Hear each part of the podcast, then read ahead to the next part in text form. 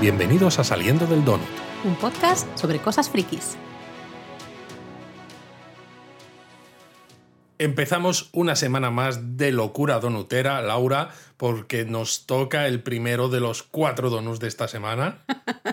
y hoy toca el episodio 7 de La Casa del Dragón, titulado Marca Deriva, porque de hecho es ahí donde transcurre la acción. Bueno, casi iba a decir al completo, casi al completo, pero está al completo, ¿eh? Totalmente. El episodio 7 de 10, es decir, que todavía nos quedan al menos casi tres horas, ¿no? Porque son unos 50 minutos, una cosa así, queda bastante todavía por ver. Sí, me, gusta que hagas este apunte porque esta mañana yo estaba en plan de cuántos episodios quedan, ¿no? Porque tengo un lío con todas estas series, como tenemos tantas series a la vez y tienen número diferente, ¿no? De, de episodios. Estaba un poco. Pensaba que quedaba menos, pensaba que solo quedaba un episodio y todavía quedan tres. A mí, de hecho, me encajaba más este episodio quedando solo uno. Quedando tres todavía me genera más dudas. Bueno, yo creo que viendo los títulos, que no lo vamos a decir para no spoilear, pero viendo los títulos de los próximos episodios, uno ya se puede ir haciendo la idea de qué es lo que va a ir sucediendo. Claro, pero me preocupa todavía más porque me da la sensación de que lo que van a meter es una cantidad de relleno. no creo, hay, mucho todavía que necesitamos para llegar a donde tenemos que llegar, ¿eh? no podemos decir mucho más bueno, bueno, para no spoilear. ¿Cómo se nota que eres muy poco imparcial con esta serie? No, no, no. Mira, mira si soy imparcial, que te voy a decir que una de las cosas que no me ha gustado de este episodio es eh, que no veo. Vamos a ver, que, que eh, ha habido un. Pero eso ponte gafas, Laura. Eh, ya, ya llevo gafas, ya llevo gafas, lentillas, yo todo lo que en todo. Eh, por suerte hemos visto el episodio cuando todavía no había salido el sol, era muy temprano por la mañana. Muy temprano. Eh, y hemos podido ver más, pero esto lo llegamos a ver. cantidad de escenas rodadas supuestamente de noche, ¿no? Porque da la sensación de que no están rodadas de noche y jugando con el diafragma del objetivo de las cámaras consigues esa esa luminosidad que parece como de, de, noche, pero además con escenas con una gran cantidad de viñeteado al mismo tiempo, que realmente da la sensación de que no quieres enseñar lo que estás mostrando. Es exagerado. De hecho, mira, una curiosidad este episodio lo ha dirigido Miguel Sapochnik, que también dirigió el episodio de La larga noche, que probablemente todos recordaremos como el episodio más oscuro de Juego de Tronos, más oscuro en todos los sentidos, también en el visual, que no se veía un carajo. Pero este señor es invidente o algo. No sé, algo le pasa porque le gusta mucho siempre el tono muy extremadamente oscuro. Eh, creo que se pasan, ¿eh? sinceramente creo que se pasan. Un poquito más de luz no hubiese venido mal. Y eso que lo hemos visto, eso, de noche todavía era y no, vamos, bien. Así que soy imparcial. Lo que hay que decir antes de que empezamos, empecemos a hablar de spoilers y demás es que creo que el episodio, como otros, ha tenido muchas escenas interesantes que realmente te mantienen en vilo y avanzan ciertas tramas pero al mismo tiempo, al menos yo he sentido como que se estaba estirando todo de una manera un poco a veces antinatural. Mm, yo no creo que se estire tanto, eh, porque veo que es un, es un episodio muy de personajes, ¿no? Y muy de, como tú has dicho, hay ciertas tramas que avanzan o nos dan, nos van posicionando a los personajes en, los lugares en los que necesitamos, necesitamos que estén. Pero sí es verdad que tengo un poco de lío, es algo que he repetido en varias semanas, tengo un poco de, lío con cómo se están repartiendo las, las acciones, ¿no? las tramas, las escenas eh, a lo largo de toda la temporada. Eh, la semana pasada no entendí ese salto de 10 años, por ejemplo, y a mí personalmente o sea, me afectó, hizo que no disfrutara tanto del episodio porque notaba que me faltaba background, ¿no? Me faltaba, me faltaba saber cosas que habían pasado esos 10 años, además de algo que ya discutimos, ¿no? De que había algunos personajes que parecía que no habían crecido nada en 10 años, estaban exactamente igual que... Por eso no se contó nada de esos 10 años. Ya, pero bueno, ahí voy, esa es mi crítica, ¿no? Es un poco el... ¿Cómo está repartida la acción? a lo largo de los diferentes episodios me está dejando un poco el culo torcido, hablando mal, ¿no? Como que no termino de entender a veces eh, pues eso, la división un poco de todas las tramas. Bueno, yo creo que ni ellos mismos la tienen muy clara. Eso sí, ya decíamos la semana pasada que ¿no? nos quitábamos puntos la semana pasada diciendo. Sí, nos quitamos puntos. Pensábamos ¿no? que el rey le quedaban unos minutitos y no, eh, pero es porque lo que tú dices, ¿no? Realmente todavía queda. Yo al rey le doy un episodio más. Y creo que al 9, en el episodio 9, la cosa se le va a ir complicando. Pero o sea, esa sí, es mi apuesta. Yo creo que también La Palma en el 9, Hmm. efectivamente, pero aún así, si La Palma en el 9, tal como está ya, yo creo que es estirar las cosas Sí, mucho. porque nos lo han estado planteando que está muy malito, ¿no? Y tiene todos los Cada vez dolores cada y todo. episodio es peor, por Vamos, el pobre hombre que digo, ya solo le falta salir en silla de ruedas, espérate. Espérate. Y, y, bueno, no sé, algo, porque en, en ese episodio ya le veíamos la cara afectada, ¿no? Por esa especie de lepra que tiene y demás. Vete tú a saber cómo saldrá en el episodio siguiente, porque esa cara mm, no va, no va a ser visible, no se va a poder enseñar, digamos. De todas maneras, bueno. eh, vaya tela con la familia esta. Bueno, es una reunión familiar que a mí miedo me da esta familia en Nochebuena y en Navidad.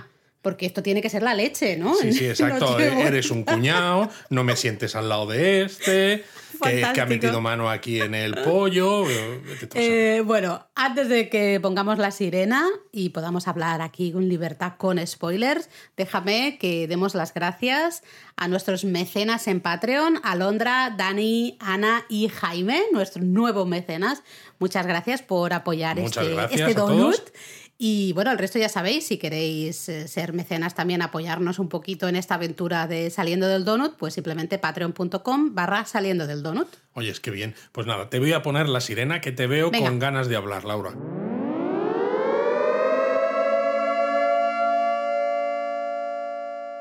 Pues sí, ganas de hablar porque, bueno, estamos, empieza el episodio en Marca Deriva, como hemos dicho, estamos en Marca Deriva para el funeral de eh, Lena, la, la mujer de Demon. Eh, un funeral muy marinero. A mí me ha gustado mucho esto, ¿no? Te marcan muy claro las diferencias de tradiciones, ¿no? Los Targaryen, eh, los funerales son con fuego de dragones y los Velaryon es con agua de mar.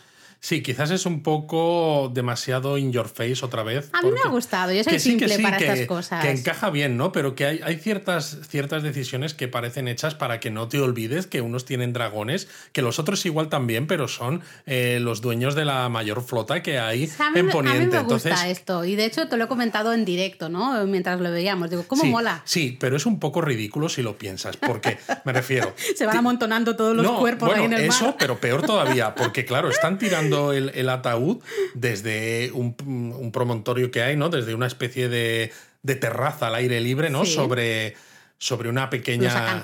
Un pequeño acantilado, sí. ¿no? Eh, lo normal es que cuando eso caiga, se pegue un leñazo contra las rocas que acabe el cadáver que hay dentro de ese, de ese ataúd en 27 trozos repartido por el fondo no, del mar. porque el mar sabe que es una hija de los Velaryon y entonces pues eh, le- Yo- la yo- recoge pues así mira, con Laura, los brazos abiertos. Yo quizás a veces espero de estas series más de lo que realmente sus propios creadores dan, porque te lo juro que esperaba que en cuanto cayese el, el ataúd, que se abriera y que Qué saliera gore, todo ¿pero en qué 27, dices? 27 trozos. Mira, de verdad, no puedo contigo. Eh, otro con el que no puedo. Otto ha vuelto, vuelve a hacer la mano y anda que no está orgulloso. ¿Cómo se coloca bien ahí la solapa para que se le vea bien el pin ese de mano del rey que a, lleva? a- a mí me ha recordado a, a Happy. eh, Sí, el de Ah, Iron Man sí. en Iron Man 3. En ¿Sabes? Iron Man Eh, 3, señalándose el, El de el jefe badge de seguridad, exacto, ¿no? de jefe de seguridad, ¿no? El John Favreau ahí señalándose el badge de ¿tienes el badge? ¿Tienes el badge? Bueno, ¿y qué pelucas cómo vamos en este episodio, Bueno, Luis? yo iba a decir que en lugar de Juego de Tronos es Juego de Pelucas, porque madre mía, claro, aquí estamos en Marca Deriva, que es la sede de los, De los Velaryon, pelucos, de los pelucos. y madre mía, madre mía, la cantidad de pelucas que cantan la Traviata.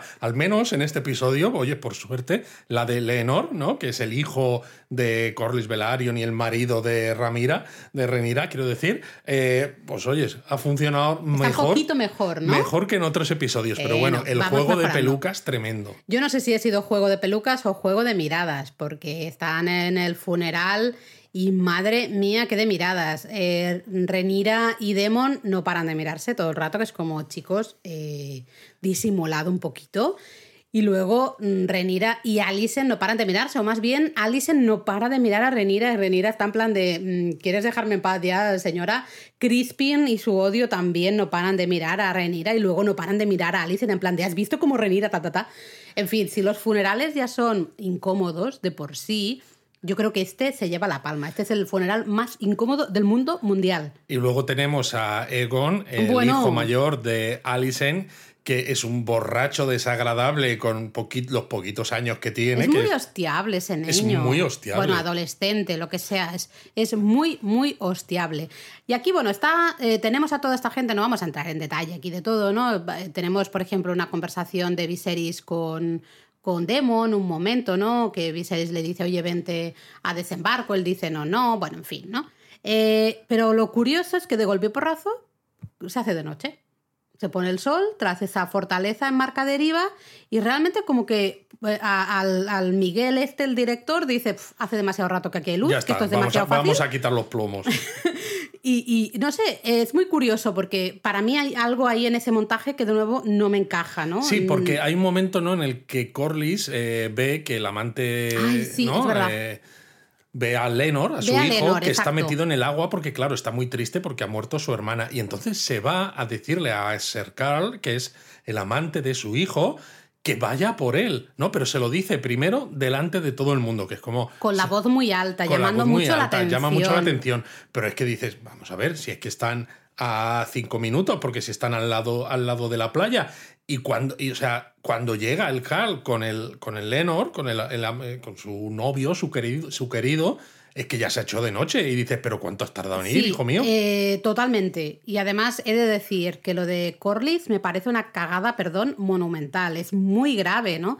Pierde el control absoluto de la situación, porque algo que se va repitiendo, ya se repitió en el episodio anterior, pero va a ser básico en este episodio, es la paternidad de los hijos de Lenor. Totalmente. de todas maneras, ya te dije yo en donuts anteriores sobre la serie que en el libro me daba la sensación de que Corlys era un personaje que molaba más, que tenía quizás siempre estaba un poco, ¿no? A expensas de los Targaryen, lógicamente, porque no era una casa tan importante la suya, ¿no? Eh, aunque fueran de la antigua Valiria y demás, pero que tenía más, eh, no sé, más tirón, más fortaleza, más de todo. También hay que entender que acaba de perder a su hija. Sí, sí, pero, pero la manera en la que le están posicionando en la serie, eh, para mí, no le están dando, creo, no le están haciendo del todo justicia, al menos al Corlys que yo había leído.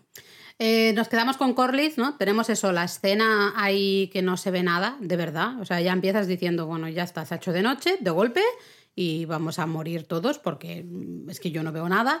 Pero bueno, tenemos ahí como un, pequeño paréntesis que justamente vemos a Corlys y su mujer Rena que hablan en el... ¿Es Rena? ¿Renis? O... Ay, yo ya no lo sé. Bueno, Corlys y su mujer. Exacto. A la pobre... La señora que... Renis, ¿no? Renis. Sí, la que podría haber sido reina. Exacto. Que no lo fue. Eh, la pues señora esa, ya está. Están ahí hablando, eh, pues en el creo que es el Salón del Trono, ¿no? Enfrente de una hoguera.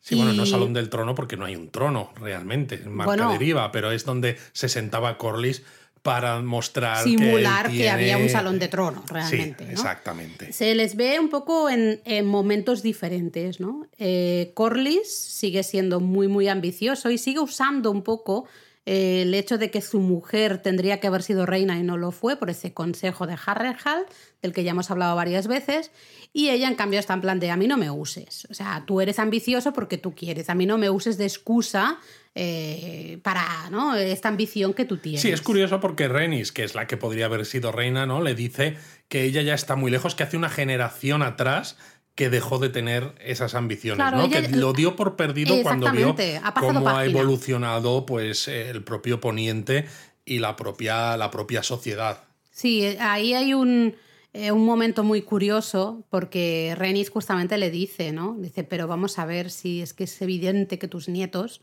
realmente no son tus nietos sí, son tus nietos. Son tus nietos, pero no son hijos de tu hijo. Pero no son tu sangre. Exactamente, no son tu sangre, ¿no? Y él ahí dice que la historia lo que recuerda no es la sangre, sino los nombres. Es decir, vamos a pasar aquí un, un tupido velo por esto. Eh, no vamos a hablar del tema de la paternidad de los hijos de, de, Renira y Lenor. Al final figuran en la historia como hijos de Lenor Velaryon. Eso es, eso es lo más importante, ¿no? Y de Ramira Targaryen, pues ya está.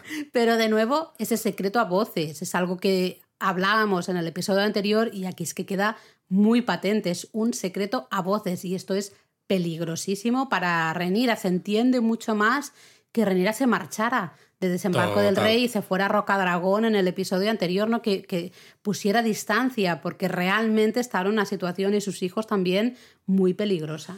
Totalmente. Luego, claro, hay otra escena también interesante en la que Emon, el segundo hijo de Alicent, se, bueno, también de noche, ¿eh? de noche mm. se escabulle y llega donde está Veigar, el ex dragón de, de Lena, la recientemente fallecida Belanion, que al principio yo no sabía dónde estaba esto, porque claro, entre que algunas escenas el encuadre a veces es demasiado cerrado y es todo muy de noche, como que te falta información visual y dices, ¿estamos en Marca Deriva? ¿Estamos en Rocadragón? ¿Estamos en Desembarco del Rey? Estamos en No sabes a veces dónde cojones está. Suponemos que, que, al final el dragón pues ha seguido el cuerpo de, de, su jinete, ¿no? Sí, Aunque porque estuviera se ya podía haber quedado en pentos también. Bueno, claro, no, no, no, lo digo... O sea, porque se supone que los dragones no necesitan el jinete para volar de manera dirigida y qué casualidad que ya tenía a Veigar en pentos y ahora están en el funeral en Marca Deriva y el dragón nadie lo ha montado y se ha ido solo hasta Marca no, Deriva. pero se supone, se dice que hay una relación justamente muy íntima entre jinete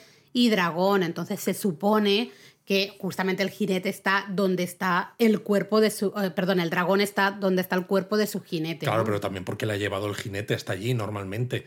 Sí, supongo que sí, algo así, no, no sé exactamente. son de esas esto es una de esas cosas que dicen, mira, mejor. Esto te lo crees y ya está, no pasa nada, ¿no? Pero es verdad, escena de noche, yo ya estaba en plan, bueno, yo ya no veo nada. Sí que Veigar me ha parecido alucinante. lo que es, el diseño del dragón. En de bicho que Impresionante, es la cosa más grande. Madre mía, la de filetes que salen de ahí y la de Porterhouse y T-Bones. Eh, impresionante. O sea, el, además al haber usado, ¿no? Eh, que está Aemon ahí eh, te hace darte cuenta de lo enorme que es ese dragón. Claro, mucho pero se nota porque se hace la escena de noche, porque haciéndola de noche y con tanto viñeteado, pues los efectos especiales cantan menos. Y aún así siguen siendo terribles, porque hay escenas en las que comparten encuadre Emon y el dragón que dices, pero señores, si es que se ve claramente que el otro está en una pantalla, frente a una pantalla verde y que esto está puesto aquí, pues como se ha podido. La iluminación creo que falla, es terrible, se nota mucho. Y yo luego solo estaba diciendo, por favor, no te subas al dragón, por favor, no te subas, porque sabía que si se subía, pues íbamos a tener ese... El momento toro mecánico. Toro mecánico. Que yo ya dije la semana pasada, madre mía, me está encantando el diseño de los dragones en sí. Creo que cuando muestran los dragones lo están haciendo con mucho cariño, está, eh, están muy bien diseñados. Eso es verdad. Pero cuando están en movimiento con un jinete encima, no solo volando ellos ahí que se ven a lo lejos, sino cuando se les ve ahí el jinete encima, la cosa se desmorona. Se desmorona. Se les va completamente. Y aquí también, así que bueno, mm, intento no acordarme de ello. Y, nos vamos a la escena. Bueno, claro, porque después de montar el dragón. Bueno, le ven, evidentemente, desde, desde Marca Deriva, las primas, son primas, ¿no? Las hijas de Elena. Eh, que ninguna era buena. Exactamente. Eh, pues claro, ven, ven a Veigar, que es el, claro, era el dragón de su madre, ¿no? Ven y se marchan justo para ver quién es el que se ha subido a Veigar, ¿no? y claro, cuando Emon lo desmonta, pues en las cuevas, en las catacumbas, lo que sea, ¿no? Un poco una escena de interior en unos túneles, pues es, las hijas le critican a Emo porque, y la mayor le dice, es que este dragón era para mí, y el otro dice, todo chulo, pues deberías haberlo reclamado, porque ahora es mío. Bueno, mm, razón no le falta, sinceramente. Yo no, voy a ser yo la que se va a poner ahí del lado de Emon, que es hijo de Alicent, y yo soy, ya no soy nada eh, Team Green este, para nada, pero razón no le falta, es verdad. Bueno, depende, porque si, un dragón no tiene jinete está disponible para cualquiera o se siguen una serie de, de normas un poco establecidas socialmente de que es el hijo del anterior jinete el que tiene el derecho a reclamarlo. En principio no. De Tú dices en principio no. ¿Tú te has leído las normas de Yo sí, tengo el, el, protocolo Dragonil. El protocolo Dragonil sí, dice lo tengo. No, pero en principio no. De hecho, la misma Lena, ella pues eh, reclama, ¿no? A Veigar, se hace con Veigar Mm, un poco, bueno, porque ella quiere. Ella tiene como cierta obsesión con ese dragón ella tiene pelazo y ella puede decir porque yo lo valgo. bueno, total, que están ahí los chavales y empiezan a pegarse. Unos se pegan, los otros se pegan, Luego se pegan el otro se pega todavía más. Eh, Emon creo que le da con una piedra, ¿no? A uno de los hijos de Renira. Eh, al otro, le está a punto de estrangular. Sí, sí, o es bastante chungo. ¿eh? Es muy chungo, sobre los todo. rubiales estos son porque tela. se pegan además puñetazos eh, también incluso a las hijas de, de. Elena y Demon, ¿no? Aunque da lo mismo aquí hombre-mujer. No, aquí, a ver, son niños, eso es y no, y- lógico, y, ¿eh? es muy igualitario. Sí. O sea, las hostias van y vienen de un lado para el otro sin ningún tipo Pero es de muy problema. natural, los niños no entienden de esto. O sea, a mí me pegas, yo te pego más fuerte si vienes a por mí. Y además veo eso, a los rubiales muy chulitos. Muy este niño también es muy chulo, Claro, ¿eh? Pero también hay una cosa que no se entiende tanto. En el episodio anterior, ¿no? Había un momento en el que eh, los hijos de, de y los hijos de Renira tenían ciertos piques porque dices, bueno, pues son chavales y sus, sus madres primos, viven están juntos, un poco está. peleadillas, pero es eso lo que tú dices, son primos, viven juntos y aquí parece, sin embargo, que se odian ya. Claro, pero recuerda la conversación que tuvo Alison con su hijo mayor. Luego tenemos que entender que también habló con el hijo más pequeño. Eh, Alison le dejó muy claro. Aquí nada de, de jiji jaja con tus primos, estos los morenitos. Claro, pero es que es eso, la tuvo con el hijo mayor, entonces Claro, es- pero tenemos que entender que también la ha tenido con el otro. Ya, pero si Y no, se estado- si no se muestra en pantalla hay ciertas cosas que no encajan para, tanto. para mí son claras. Alison ha estado en plan a estos, a los morenos estos, nada. Son vuestro enemigo. Ya, Laura, pero es que tienes 50 minutos o así por episodio. O sea, no puedes dedicarle tres a esa escena de Alison con su hijo para que luego justificar la actitud de su hijo pegando a estos otros. Yo creo que tendría- ya- ya tendría nos más en- sentido. nos- vale, te lo compro, pero me refiero yo, lo he entendido así, ¿no? Pero bueno, total, eh, uno, uno de los hijos de Renira, yo ya no me sé los nombres, lo siento, Ye- Yeseris, puede ser, o eh, Yeseris. le saca una daga, ¿no? En un momento dado y le acaba pegando un tajo en la cara a, a Emon. ¿Vale? Y luego, claro, luego entonces entran los soldados de la, de la Guardia Real, que debía ser que hasta ese momento debían estar oyendo los gritos, los puñetazos, y debían estar pues apostando. Oye, pues mira, yo apuesto al Rubiales aquí 20 créditos o lo que sea la ellos, moneda. ellos dicen en su momento, dicen, pensábamos, claro, que los niños estaban en la cama y cuando hemos oído ruidos, Claro. pues no sabíamos. Claro, qué casualidad, porque solo intervienen cuando le han pegado el tajo en la cara. Total, que le curan la herida, ahora lo veremos, pero se sabe ya que pierde el ojo, el hijo de ¿Y Alison. dónde lo ha perdido? ¿Ah? Emon, dime. ¿Dónde lo ha perdido? Por ahí, por las catacumbas esas. Coño, pues que lo quedado, busquen. ¿no? Porque bueno, vemos la siguiente escena, esa reunión. Si no hemos tenido bastante con el funeral, tranquilos. Tenemos mm, segunda parte. Reunión de todo el mundo con el rey, porque claro, eh, ha habido ¿no? este incidente que está el, el niño Aemon con toda la cara aquí cosida. Que vamos, el- si ya estaba feo de antes con el pelucón, ahora mismo con la cicatriz y el ojo perdido, estábamos Pues terrible. fíjate que yo he visto fotos de mayor, ya del actor que va a hacer de Emon de mayor, y tiene un puntito ahí con el, con Bueno, el ojo. Laura, pero porque tú no, tú ya tienes una señora de Hombre, edad. claro, no, no me te refiero gusta, con el niño, claro, a ti te gustan los señores mayores. Que le va a quedar bien. En un futuro esto hasta le hacen un favor, le va a quedar bien, ¿no? Bueno, Emon va un poquito de víctima, o sea, hace así un poquito la víctima, y Alicent, no veas la que monta Alicent, claro.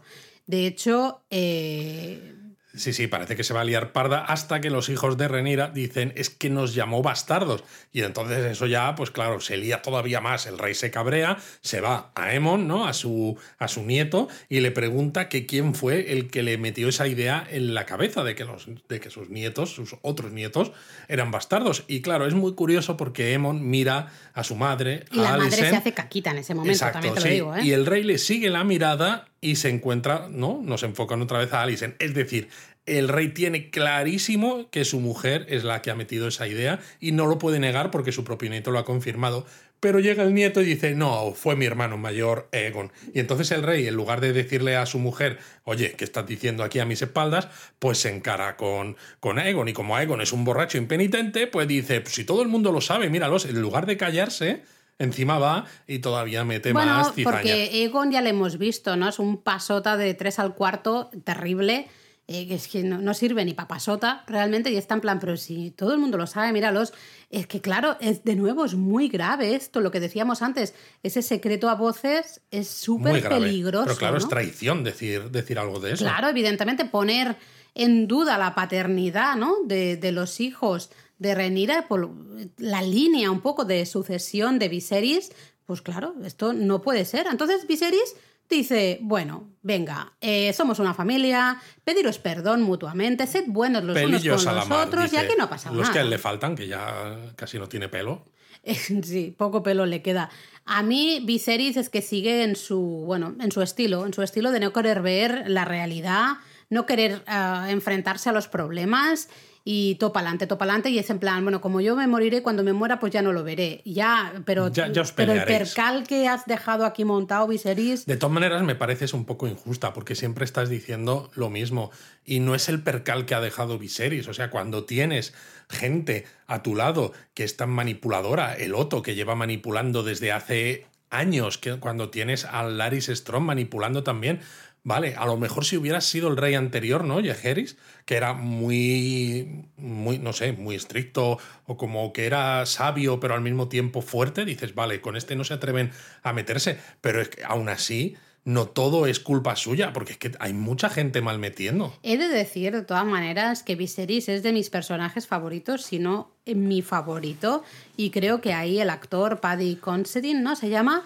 Eh, creo que hay que hacerle una ola. Está espectacular en todos los episodios y hacer que te lo creas, que realmente te creas, porque esto realmente en cualquier otro lugar alguien le diría, eh, señor Rey, mm, ¿puede usted despertar un poco de su tontería? Yo estoy de acuerdo con que el, el actor está fantástico porque siempre hemos dicho que nos gusta ¿eh? mucho Matt Smith, pero precisamente porque su personaje, ¿no? En el libro también ya pasa, a veces está un poco en los márgenes casi, ¿no? En la serie lógicamente también y se le intenta buscar un poquito de presencia, Tiene más lógicamente. juego y tal, Sí, pero por ejemplo, lleva unos episodios en los que tampoco destaca tanto, No. ni tampoco se nota tanto lo buen actor que es Matt Smith, porque no tiene, no le da juego el personaje. Mientras que al Rey Viserys, el personaje le está dando un juego al actor, se lo está, vamos, se lo lleva por donde quiere. Bueno, al pobre Viserys, eh, que él que ya se quería ir mm, por ahí, que todo el mundo hiciera las paces, pues la cosa se le complica porque va su mujer Alicent y dice que Nanay de la China,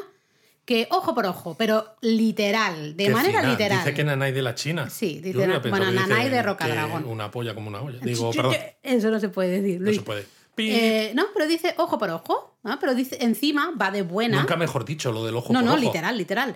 Y, y va de buena y dice, bueno, el hijo puede escoger qué ojo quiere perder, si el derecho o el izquierdo. Encima te dejo a escoger, o sea, te vas a quejar, ¿no? Eh, bueno, en fin, Renira la confronta. Claro, el- porque el rey dice que ni de coña y tal, pero aún así ella se va a por el hijo de, de Renira, Renira se pone en medio, la otra saca la daga de acero valirio esta, se ponen a forcejear, le dice, además me gusta, ¿no? Porque Re- Renira le dice que es una farisea, una santurrona, ¿no? Que va de buenas, pero que real, de, de buena, pero que realmente... Y es tal cual. Y es que es tal cual, hasta el Ser Cranston quiere meterse, ¿no? Y Daemon le para, y al final Alicent Has tenido problemas para, para decir Criston y no decir Crispin. Y no decir Crispin, notado, efectivamente. perdón. Sigue, sí, sigue, sí, sí. Pues eh, iba a decir Crispin, efectivamente. No, al final Alice le hace un tajo en el brazo a Ramira y claro, y, empieza a sangrar, ¿no? Y parece que ahí se acaba todo. Y también me hace mucha gracia, porque es eso, cuando las cosas pasan del lado de los verdes, ¿no? El Criston le estropicia la cabeza al otro, ahora la Ramira, digo no, la Alice le hace el tajo a Renira. No pasa nada. Uy, pelillos a la mar. Uy, es que, eh, pues, ¿qué, qué, qué habría pasado? Ay, Uy, no es se que sabe. me he calentado, me he calentado. Me he calentado. Pero Lo cuando mejor- pasa del otro lado, oh, pues no, tú te exilio, no, ahora tú te vas, ahora esto. De todas maneras, lo mejor es no la justo. frase de, de Emon, el Rubiales, ¿no? Sin ojo, que dice que, que- que le dice a su madre, ¿no? Y en general a todos, que tranquilos, que si al final han salido ganando, que a cambio de un ojo ahora tiene a un pedazo de dragón como es Veigar, ¿no?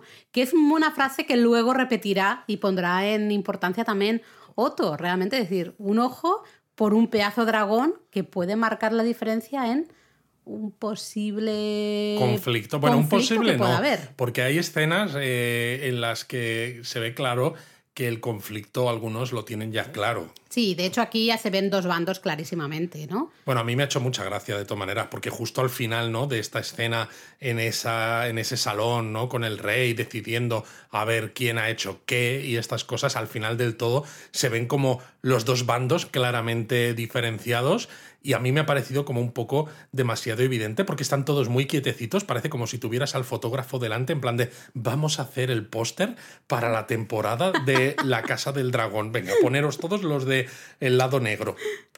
Poneros todos los del lado verde. Bueno, es ya muy- está. el ala. PR es muy importante. En Sí, no, cosas. está claro, pero me ha parecido que, de nuevo, que a veces los guionistas intentan dirigir el interés del espectador de una manera demasiado evidente. A mí lo que me ha chirriado un poco es justamente esa escalada de odio tan brutal de Allison. Eh, me ha parecido un poco extraña. No sé, me chirría un poco, la verdad. Eh, de nuevo, tú decías, ¿no? Que si se están mostrando los bandos, y es muy claro que los guionistas a veces son como para que lo tengamos todo muy claro. Y casi mm, me da la sensación de que también han hecho esto para que estemos todos en plan, uy, uy, los verdes son los malos y no tenemos que ir con los negros, ¿no? En esta ocasión. Cuando Alison siempre ha sido, evidentemente la hemos visto, ¿no? Que lleva años ahí con ese odio que va haciendo chup chup, pero no sé, que esté tan fuera de lugar en un sitio, ¿no? Con, con tantísima gente a su alrededor, que coja, a pesar de que dijimos justamente que el episodio anterior, sí, pero yo creo que está hecho un poco a propósito, porque lo decíamos en el donut anterior, creo que de alguna manera un poco antinatural, quizás los guionistas nos habían estado mostrando a través de sus decisiones de diálogos, de escenas y de todo, que Alison era una pobrecita y nos habían posicionado a su favor, y ahora creo que nos están posicionando en contra, en plan de eh, nos hemos pasado no sé cuántos episodios. pero está un poco fuera de lugar. Totalmente, totalmente. Pero a mí me da la sensación, si siguen con este camino, es que llegará un momento en el que volverán a hacer el cambio, ¿no? Y cuando estemos totalmente todos detrás de Rhaenyra. Bueno, eh, recuerda que no voy a decir nada para no hacer spoilers del libro, pero hay una, dentro del conflicto que se viene, hay un momento, una escena, solo voy a decir, creo que se llamaba Sangre y Queso, si no recuerdo mal, ese evento. Eh, es muy chungo. Me gustará ver si el Real, bueno, yo creo que lo tienen que, hacer, lo tienen que hacer seguro en la serie también. Es muy, muy, muy, muy chungo y va a hacer cambiar eh, bueno, la manera de pensar de mucha gente, de la que probablemente me incluyo yo también si lo pensamos así. No me refiero que al final vamos a ir cambiando todos de bando muchas veces porque creo que es algo que podemos hablar en la conclusión de que nadie es bueno ni nadie es malo. Eso es cierto, pero claro, si lo escribieras bien, creo, pensarías lo mismo de, de todos los personajes al mismo tiempo, ¿no? Diga, quiero decir, tendrías una cierta predisposición hacia Renira por unas cosas, y una cierta predisposición hacia Alison por otras al mismo tiempo, mientras que me da la sensación que están queriendo llevar a la audiencia a que ahora Alison es la buena, ahora Alison es la mala, luego Alison vuelve a ser la buena. Es curioso porque eh, esto, justamente, que a mí me ha chirriado, realmente es lo que hace que Otto ¿no? visite a su hija en sus aposentos y, y ella, vemos claramente que está súper preocupada porque piensa que su padre ha ido a echarle la bronca, ¿no? Bueno, se pone a enumerar todas las cosas que ha hecho mal. Sí, pero luego realmente dice, nunca pensé, nunca había visto este lado tuyo, hija mía, ¿no? Le dice Otto a, a Alison y dice, y oye, lo aplaudo, estoy feliz y contento de saber que realmente tienes este, estas agallas, ¿no? Bueno, le dice que, tiene claro que pueden salir victoriosos, le echa la culpa al rey de todo y vamos, nos deja... Es muy heavy esa... Es muy heavy eh, porque es la mano del ¿eh? rey y realmente ahí se muestra que él no está ahí para servir al rey, sino para servir a su casa y que ya están maquinando el futuro conflicto. Es Eso es, está maquinando la sucesión ¿no? de, del rey y está maquinando el que su nieto eh, sea el próximo rey. Es un capullo. Y a lo que sea que venga con, con eso, ¿no? Bueno, nos vamos a un momento quizá un poco más amable, por decirlo de una manera, y es que después de todo este conflicto ¿no? que ha habido ahí, todo el, lío que ha habido, por fin llega Lenor, el padre de las criaturas morenas. Eh, el padre supuesto. El supuesto padre, que tendría que haber estado ahí. ¿Y que dónde estaría, en fin? pues estaría por ahí, su picha brava, pues estaría por ahí, ¿no? Eh, a mí me cae muy bien Lenor pues porque se le ve, y de hecho Renira lo dice, ¿no? Dice, eres muy buen hombre y esto es raro en este mundo en el Totalmente. de hecho, él dice que quiere a los niños, ¿no? Y Renira incluso dice que lo sé, dice, pero quizás no lo suficiente para haberlos protegido, porque tiene muy claro a qué se habían comprometido, ¿no? Mm. A intentar mantener, pues eso, esa apariencia, porque iba bien a las dos casas, pero a buscar la felicidad respectiva. Y él tiene súper claro que quiere estar ahí y que quiere ayudarla. O sea, que dices, jo, pues encima que le queda mejor la peluca ahora, pues muy bien por Lenor. y de hecho responde a una pregunta que nos hemos hecho todos, al menos aquí nos la hicimos ¿no? la semana pasada, de, en plan, ¿por qué no han intentado estos procrear al menos un par de veces y al menos ¿no? que hubiera un par de niños que fueran rubios y así no habría ningún tipo de duda de paternidades? Luego, mira, si hay otro que sale morenito, piensas, bueno, mira, es igual. Si es el tercero, nos da lo mismo, ¿no?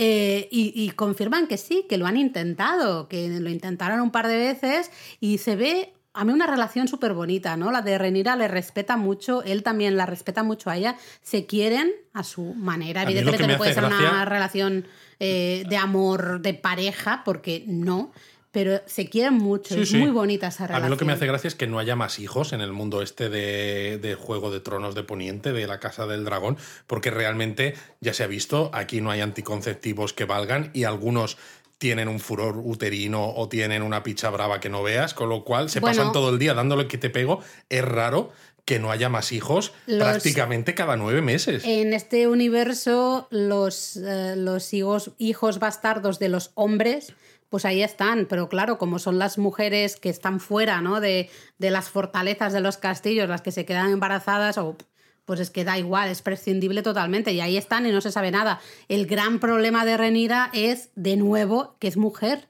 Eh, ella no puede mm, esconder que se ha quedado embarazada Pero si no estoy hablando de eso, estoy hablando de que hay demasiados pocos hijos para lo pichabrava que son todos. Ah, yo estoy segura que hay muchos más por ahí, pero claro, de las mujeres evidentemente no porque, claro, no puedes hacer nada para evitar que se sepa. Eh, y ahí es el gran problema y es lo que hablábamos la semana pasada. Renira la semana pasada se dio cuenta de que lo que había hecho realmente eh, suponía un peligro para la vida de sus hijos. ¿no? Por eso se marcha de desembarco del rey, se va a Rocadragón a intentar poner un poco de espacio y un poco de paz eh, para ver si así salva la vida de sus hijos, ¿no? Realmente lo vemos claramente. Es una escena a mí muy bonita, me ha parecido súper bonita y creo que es muy necesaria para una conversación que viene justamente después, ¿no?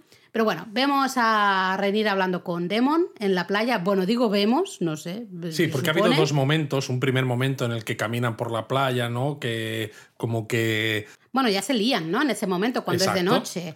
Eh, acaban por fin, sí, porque se ponen a hablar un poco del pasado de cada uno, de si tú querías a Elena, bueno, éramos lo suficientemente felices, tal. Claro, ya dice, él dice, ¿no? Básicamente ella dice, mírame por tu culpa, entre comillas, por no haber querido estar conmigo en su momento, miran lo que nos hemos convertido, ¿no? En el lío que tenemos aquí montado. De nuevo, Renira sabe perfectamente que tengo un par de hijos, la paternidad es, todo el mundo sabe que no son hijos de Lenor, eh, esto pone mm, en juego un poco toda la sucesión, en fin, ¿no? Todo esto. A mí no me ha encajado... le hace un poco la, referencia de si me hubieses tomado a mí y él dice, eras demasiado joven, tal y cual, pero, claro, hubiesen cambiado mucho A mí no me ha encajado esto porque él sí que la quiere tomar, ¿no? Lo hablamos en donuts anteriores y como que le mandan lejos por querer hacer eso. Eh, también en ese episodio, ¿no? Se veía que Demon se quería como un poco aprovechar de ella, de que era eh, realmente más, mucho más joven y lo que quería era eso, ¿no? Tener la excusa para que no pudieran decirle que no a casarse con Renira. Sin embargo, aquí encima parece como que Renira siempre había bebido los vientos por él y tampoco se ve no. en todos los Luis en todos los episodios anteriores cuando, cuando teníamos la, la actriz más joven eh, si desde el primer episodio la niña está con la boca abierta todo el día en plan de qué guay es mi tío, qué guapo es, qué chulo es. Yo no lo he visto, no lo he visto pues así. Yo sí, y la frase ya de Demon de oh, es que eras demasiado joven, pero si era lo que quería. O sea, ¿de qué va, de qué va ahora? o sea, no me, encaja, Demon, no me encaja. Demon sí que juega siempre a todos los bandos, ni siquiera a dos bandos, juega a todos los bandos que haya, ¿no? Pero bueno, luego vuelven, eh, se acuestan, por fin, eso sí, se acuestan. Eh, y luego vuelven a hablar cuando ya el rey se está marchando a, desembarco del, del, rey, ¿no? Justamente se vuelve a su casa. Que por cierto, ahí en el barco también hay una conversación interesante, porque vemos a Laris Strong. Eh, que ahora, es el señor de Harrenhal. Claro, porque, porque ya no quedan más Strongs. Ha matado a su padre y a su hermano, ¿no? Ahora quedan Wicks. Débiles. Eh, que ofrece ayuda a la reina, ¿no? Y le dice: si quieres un ojo, yo, yo, yo, lo, yo me encargo, ¿eh? Yo, me encargo, yo tengo aquí una carnicería, ¿quieres un ojo? Y, la reina, yo creo que por Le un ha mirado con una cara de susto, de Dios mío, que esté... De susto, pero a la vez de... mm, eh, como con un segundo de pensar que eso es una posibilidad, que eso podría estar Sí, bien, pero pero, un luego poco no, de como de susto. susto porque sabe lo que, de lo que es capaz este señor. Claro, y dice, menudo lío me meto.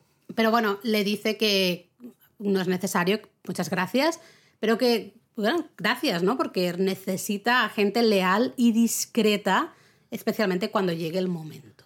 Es decir, que va a llegar un momento. Pero claro, va a llegar un momento, pero me pregunto yo que cuál es el objetivo de este señor. Ya sé que tú me vas a decir que el poder por el poder, pero me da, no sé, es un personaje que no tiene una motivación clara a lo largo de la serie. Simplemente quiere ser poderoso.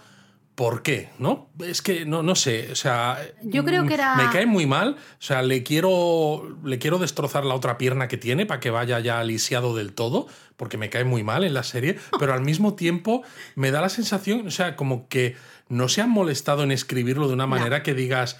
eh, tiene una motivación clara. Porque todos tienen una motivación. Ya sea por avanzar su casa, por el miedo a que los hijos pasen por lo que sea. Me da lo mismo, ¿no? Todos tienen alguna motivación, la compres más o la compres menos, pero con Laris Strong te quedas ahí en blanco. Yo creo que el, principal problema es lo que tú has dicho, que no lo han escrito realmente bien o nos lo han enseñado. A mí me da la sensación de que Laris Strong es un hombre con mucho odio también dentro, en el sentido de que eh, su hermano era el señor de Harrenhal y encima está en la guardia, ¿no?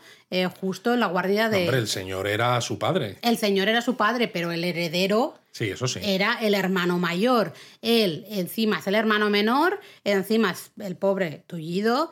Eh, me da que toda la vida como que le han hecho de menos, ¿no? Y siente un odio hacia, bueno, el poder en general. Entonces es como un poco autodemostrarse, demostrarse a sí mismo que él puede manejar esos hilos y que él puede conseguir cosas, ¿no? Sí, en general. Yo lo que a mí es la, la historia que yo me monto, ¿eh? pero es verdad que no nos dicen ni nos dan ningún tipo de indicativo, ¿no? Indicación de hacia dónde van los tiros, ¿no? Pero bueno, tenemos a Renira y Demon hablando otra vez después Mientras de... se va al barco. Exacto.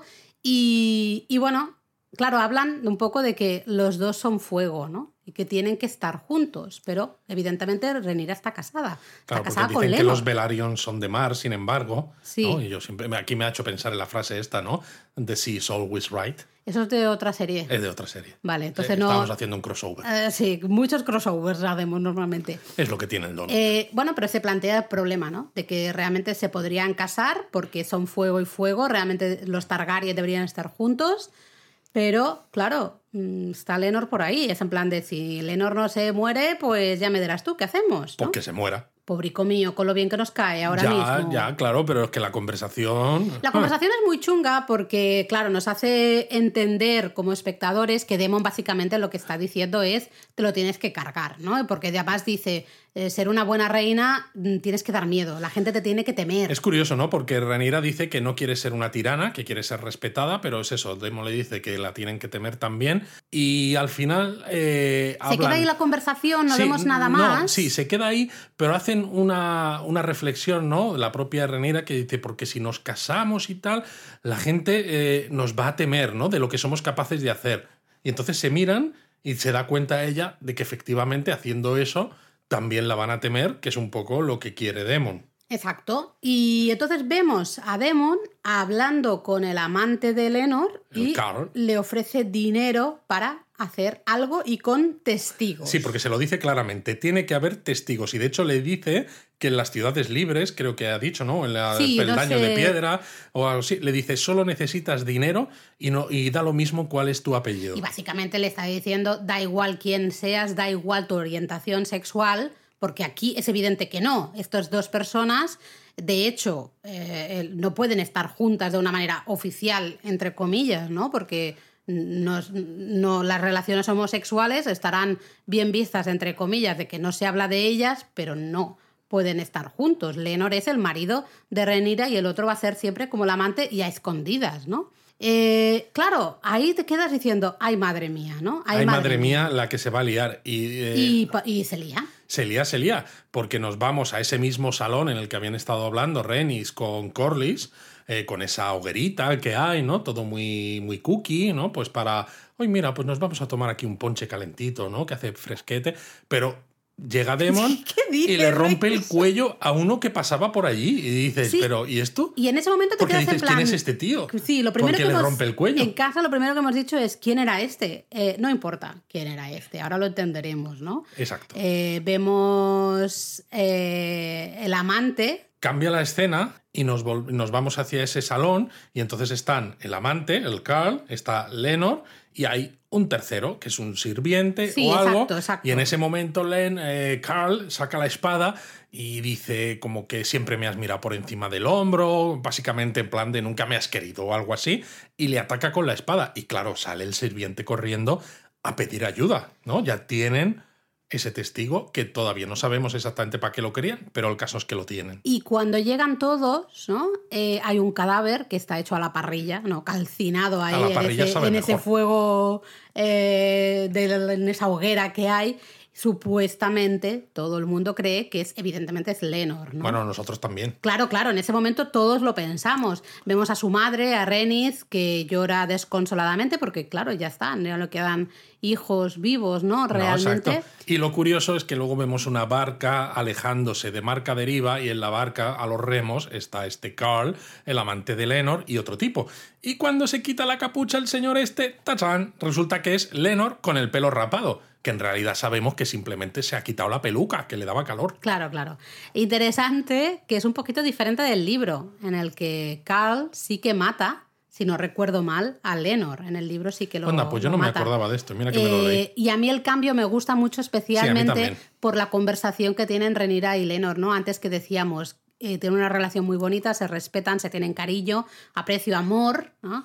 Sabe Y- que ya la relación no puede dar más de sí y, Y, en cierto modo... y en cierto modo, el, el- Lenor está atrapado. Totalmente, y ella lo, lo quiere liberar Eso y le quiere dar eh, pues una nueva vida y un nuevo Espacio camino. para la felicidad, Totalmente, ¿no? Entonces, esa parte me gusta, Sí. pero por eso te digo que me da la sensación de que si hubiera sido al revés, como en el libro, que se lo cargan, pues mantienes ese esa ambigüedad moral en los personajes en todo momento, mientras que aquí en este episodio es que es muy evidente que es qué buena es Renira, Bueno, qué sí, mala es Alicent. Porque de hecho hay un momento que Demon, creo que es Demon, ¿no? También comenta algo de Alicent a, a Renira y Renira le dice, no, Alicent no es capaz de, de ser tan mala o de hacer ciertas cosas. No claro, recuerdo porque exactamente hablan, qué es, ¿no? hablan de, De lo de de ser Harwin. Harrenhal, vale. Claro, ¿no? Y dice, ¿no? Porque hablan de que, sí, que Harwin es verdad que quería mucho a los niños, que la quería mucho a ella Eso, eso, y eso, demás, ¿no? Y que qué pena, ¿no? Que haya muerto pues de esa manera. Y claro, eh, Renira, según nos cuenta ella misma, no se cree que Alicent puede haber tenido algo que ver con la muerte de, de Ser Harwin Strong. Mm. Así que es verdad que sí que hay una apuesta muy clara, en, en al menos en este episodio, hacernos todos negro, ¿no? Equipo negro, de pensar en Renira. eh, Por eso te digo que a veces me buena. molesta, me molesta un poco porque si precisamente estas historias de este mundo de Juego de Tronos nos gustan, es sobre todo porque hay una ambigüedad moral muy grande y como espectador o como lector a veces te obliga a tomar partido, pero sabes que estás tomando partido con alguien, por alguien que es capaz de hacer cosas terribles, ¿no? Porque es muy fácil, no sé, si ves Star Wars, tomar partido por Luke Skywalker, ¿no? Porque es como el niño bueno, ¿no? Es perfecto, ¿no? Mientras que Darth Vader es malo malísimo. Pero cuando todos los personajes hacen cosas malas y todos tienen motivaciones para hacerlas, eh, ¿a quién apoyas, no? Porque eso puede decir mucho de ti mismo también. Veremos cómo manejan lo que decíamos antes, ciertos eventos que, que va a haber en este gran conflicto entre los verdes y los negros. Veremos cómo lo manejan porque ahí hay para todos. Sí, ¿no? y bueno, Realmente. y el episodio acaba con una boda. Mm.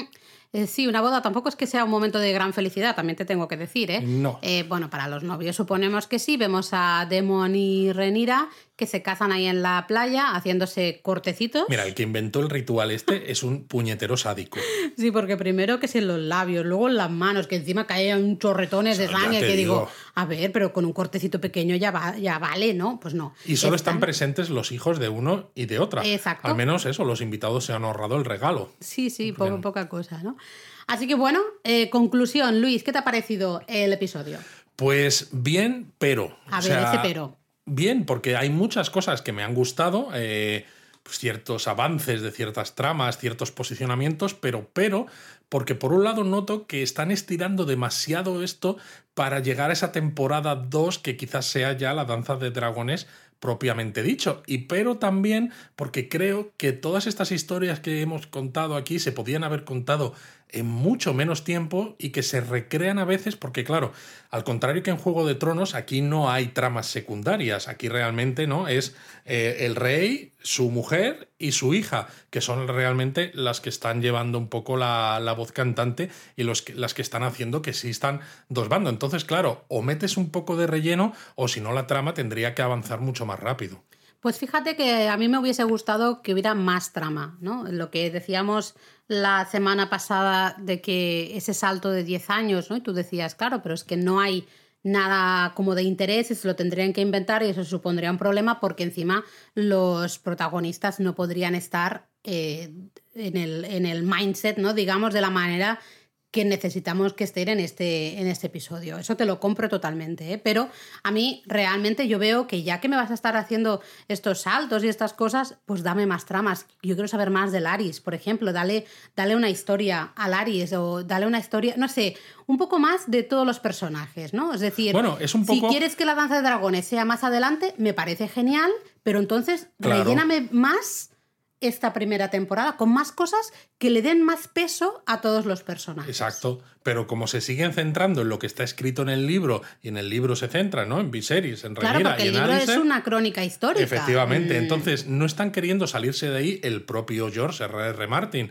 No quiere salirse de ahí porque no ha escrito cosas adicionales, ¿no? Que complementen lo que él mismo escribió en el libro. Pues se me queda todo un poco un poco cojo en este, en este sentido. A mí de todas maneras me ha gustado, a pesar de Sí, tus peros que los entiendo, porque como decía al comienzo es un episodio como muy de personajes, ¿no? Y me ha gustado que la tensión se corta con un cuchillo todo el puñetero rato. Claro, Estás todo el rato en vilo, es Si ves el episodio, claro, pero si ves el episodio eh, de una manera aislada, es verdad, la tensión se corta como un cuchillo. Pero cuando lo ves en el contexto de la historia que nos están contando, hay ciertas cosas que a veces no se entienden cómo vamos de un sitio al otro sin nada entre medias que nos lo justifique. Cuando Sí, dices. pero estoy valorando este episodio Sí, sí, sí, como episodio en sí mismo, sí. En exclusiva, Pero claro, yo cual. intento ver un poco, ¿no? De dónde venimos y, y a dónde hemos Vale, llegado hasta este momento. Como episodio eh, es súper incómodo de ver. Muy incómodo. Estás todo el rato diciendo, ya desde el comienzo, con esas escenas del bueno, a lo mejor es funeral, porque se me estaba clavando un cojín y por eso era incómodo de ver. eh, muy incómodo, ¿eh? Estás en plan, "Uf, madre mía, que saca esto ya, pero por Dios, súper incómodo. También hemos de decir que Alicent es una loca de, de esto. Eh, Tiene el corazón podrido, esa señora. podridísimo. Y sus hijos, los, los, voy a, los vamos a llamar los Son rubiales. HDP. Pero de cuidado, ¿eh? son entre el mayor y el mediano telita marinera. ¿no? Sí, sí, Eh, sí, luego vamos a ver cómo evoluciona esta relación de Renira y Demon, porque Demon es otro personaje que yo creo, relacionado con lo que decía antes, que no le están sabiendo sacar jugo. Lo que he dicho yo, no le están sacando jugo a pesar de que le intenta sacar aquí y allá, pues para sacarle Porque un poco más tiempo, al no- propio personaje, porque eh, en el libro a veces, hasta que no llega un momento más avanzado de la historia, no empieza a tener más protagonismo. Y claro, no puedes tener a Matt Smith saliendo solamente en el primero y en el segundo capítulo, ¿no? Y de repente hasta ahora, pues no lo vuelves a Bueno, sacar. pues a lo mejor si es lo que pides, sí, pero a eso es lo que me refería de que a mí no me, no me importa tanto que haya relleno entre comillas, si es inventado, si va a dar profundidad a ciertas tramas y a ciertos personajes. Y hay personajes que creo que se hubiesen merecido más tiempo en pantalla para que les conociéramos un poco más o pensáramos un poco más que les conocemos. Y sigo pensando que esto la culpa es de este señor, el, el señor Martín. Tú le tienes mucha manía, ¿eh? No, bueno, le tengo un poco de manía, sí, eh, porque siempre va diciendo que va a escribir los libros de Juego de Tronos, los que quedan, y está clarísimo, vamos, yo creo que no. Y le tengo un poco de manía porque creo eh, que, claro, con las críticas que recibió respecto a Juego de Tronos, ¿no? Que la historia cada vez se le iba más de las manos, hizo justamente lo contrario con, con este libro en el que se basa La Casa del Dragón, dejar todo como mucho más encarrilado sin hacer demasiadas historias alternativas, ¿no? De- historias de apoyo. Y claro, en esta serie, tal como nos lo están contando, es justo lo que tú dices, Laura, nos Las faltan necesitas. muchas de esas historias de apoyo para el resto de personajes. Y el propio señor, a pesar de estar involucrado en los guiones, que encima dices, jolines, eh, miel sobre hojuelas, ¿no? El propio autor podría escribir escribir cosas, escenas, que aunque no estén en los libros, encajen con su visión, pero no lo está queriendo hacer, supongo, que para eh, estar muy centrado y que la historia avance hacia donde quieren avanzar. Sí, pero claro, es que es lo que decíamos, eh, no sé, en alguno de los donuts al comienzo. Realmente creo que en el primero, ¿no? De qué esperábamos de, de la serie eh, hablábamos de esto justamente, decíamos, el libro es una crónica histórica que se basa en tres crónicas diferentes, ¿no? De tres eh, historiadores, ¿no? Que han, pues bueno, eh, habían escrito lo que supuestamente, las cosas que supuestamente claro, pasaban. Pero esos historiadores al final escriben, aunque tengan visiones diferentes, sobre los hechos importantes y sobre, sobre Ahí, todo claro, claro, lo los protagonistas importantes que son el rey, su mujer y su hija. Claro, es lo que, justamente es lo que iba a decir, que eso le funciona en el medio escrito porque está hecho como crónica histórica y te va contando lo que va pasando a lo largo de desde la conquista a, bueno, hasta, no, voy a- no vamos a decir dónde para no spoilear, ¿no? Pero, eh, claro, le funciona en el libro por cómo está escrito. Claro, pero no, hay es una ninguna. novela Claro, realmente. exacto. Y no hay ninguna crónica que diga, por ejemplo,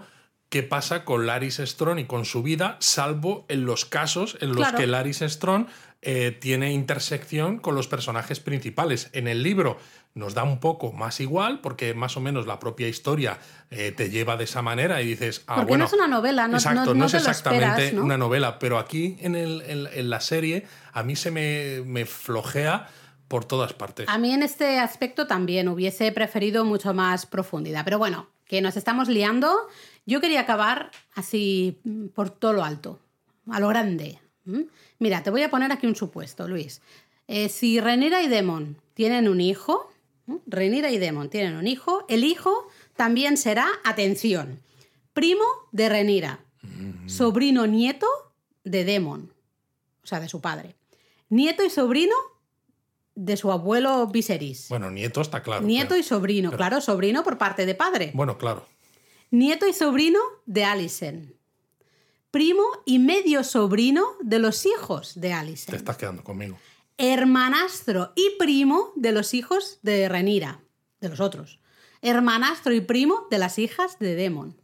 Y las hijas de Demon con... Bueno, si nos ponemos A aquí ver, a que me explota la cabeza. A que mí me explota he la estado cabeza del media todo. hora escribiendo esto, que lo vi eh, al principio en un hilo de Reddit, me hizo mucha gracia, entonces me senté yo a intentar hacer como que a ver si me salía. Lo he estado comprobando y creo que no he fallado ninguno. Bueno, no o sea, aquí vamos a decir como en los podcasts de japonismo que hacemos, ¿no? Lápiz y papel, eh, dibujaos un, eh, un árbol genealógico y a ver cuáles son las relaciones entre O sea, el, hijo, supuesto de el estos hijo dos. de Renira también será primo de su madre. Madre mía. Y O sea, sobrino le- nieto de su padre. O sea, que se le dice, ¿qué pasa, tía? O sea, Claro, es sería, sería válido. Ah, bueno, sería pues válido. está bien. Bueno, veremos qué pasa. Todavía nos quedan tres, así que veremos al pobre Viserys, le queremos mucho. Ojalá no se muera nunca este señor, yo ya le quiero forever and ever, pero sabemos que su muerte está cerca. Bueno, veremos qué parte de su cuerpo desaparece en el siguiente episodio. Efectivamente. Yo digo la cara, fíjate, le he visto hoy unas marcas muy raras en la cara. Yo digo la cara va a estar jodidillo, así que yo digo la cara, Pero lo de la silla de ruedas yo creo que tiene sentido, ¿eh? También. algo también así. Veremos qué pasa. Os Os queremos queremos 3000. 3000.